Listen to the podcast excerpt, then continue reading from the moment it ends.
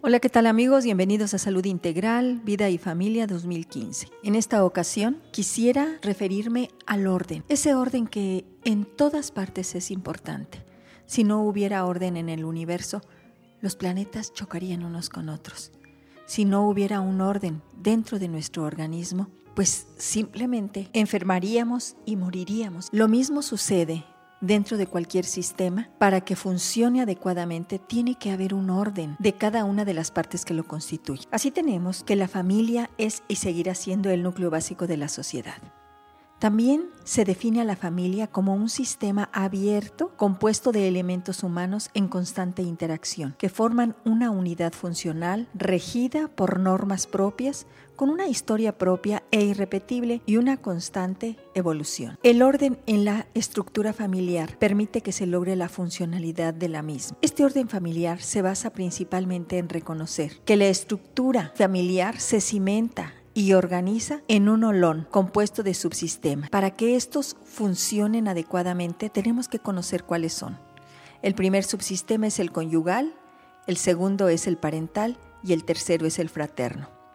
Estos tres subsistemas ya hemos hablado de ellos en otras cápsulas. ¿Para qué sirve un orden y que cada subsistema se encargue de lo que le toca? Pues nos permite identificar quién eres dentro de la familia. Si eres el padre, la madre, el esposo, la esposa, el hijo, la hija.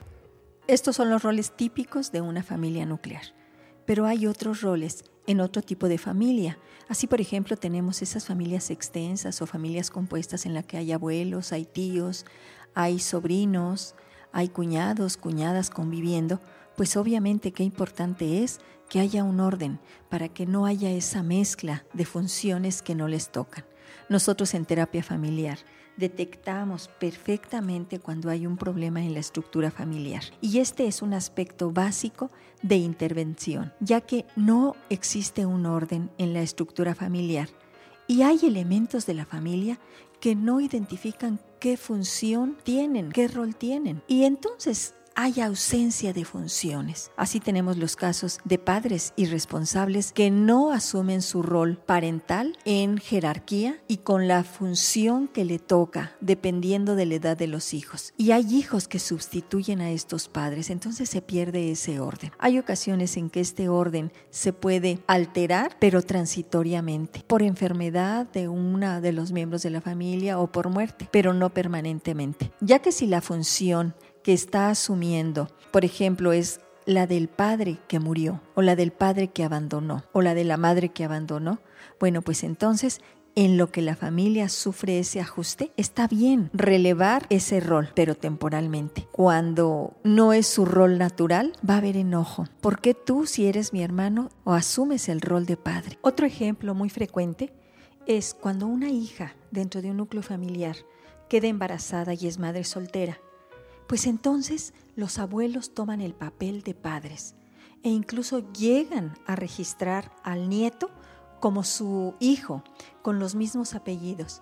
Lo primero que están trastocando es la identidad del menor, porque entonces él va a identificar a su madre como su hermana, negándose a la madre su función, su rol, su jerarquía. Y créanme que esto siempre va a repercutir negativamente en esta familia, pero en especial en este chico que no tiene una identidad adecuada. Otro ejemplo es cuando involucramos a los hijos en los problemas conyugales.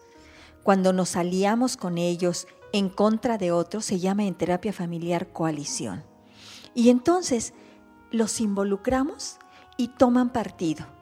Situación que no debe ser, porque el olón conyugal siempre es solo de esposos y solo ellos tienen el derecho y la responsabilidad para poder resolver sus propios conflictos.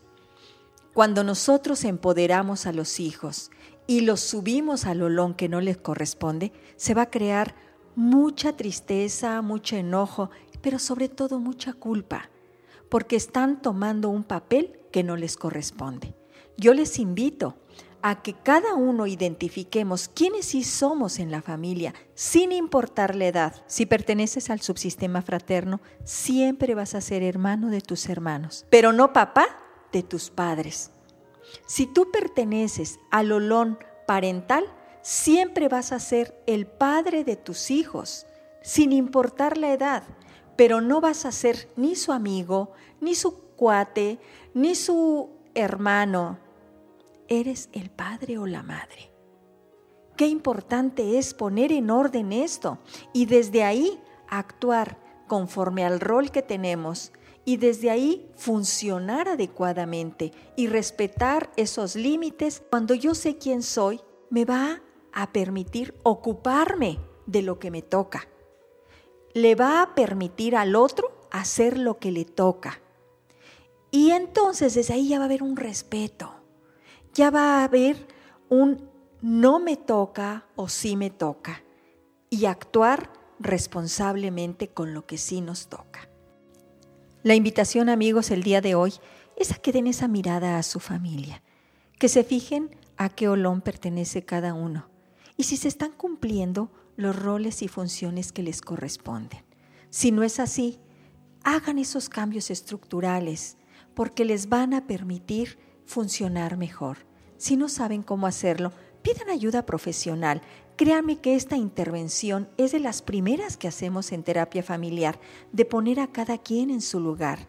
Y se siente uno muy cómodo cuando deja roles que no le tocan, porque siente que es una carga. Cuando no te toca ese rol natural, es pesado, te crea conflictos internos y con los demás miembros de la familia.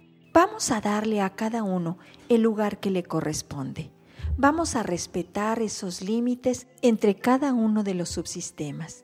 Vamos a respetar esa función de cada elemento de la familia. Y así vamos a empezar a crecer en armonía, a crear un vínculo sano, que no olvidemos que los vínculos sanos empujan y sostienen el crecimiento de quienes los constituyen. Y así en la familia empezamos a aprender a crear vínculos sanos que posteriormente vamos a traspolarlos a las relaciones que establezcamos fuera de nuestro núcleo familiar. Y así veremos que ya no hay parejas que asumen el rol de mamá de sus esposos o de mujeres que andan en búsqueda de un padre que las provea, que las proteja, que las haga felices, que las cargue. Solo así empezaremos a construir familias más sanas, más funcionales, más equilibradas, más felices. Y así sembraremos la semilla para la construcción de un tejido social más sano, más armonioso, más equilibrado, más responsable. Bien amigos, por hoy es todo. Yo soy la doctora Irma Quintanilla González, especialista en medicina familiar y terapeuta familiar. Me pueden llamar al 212-4645 o visitar mi página www.saludintegralvidayfamilia.com. Que disfruten de una excelente semana en la que logren la estructuración funcional de su familia. Muchísimas gracias.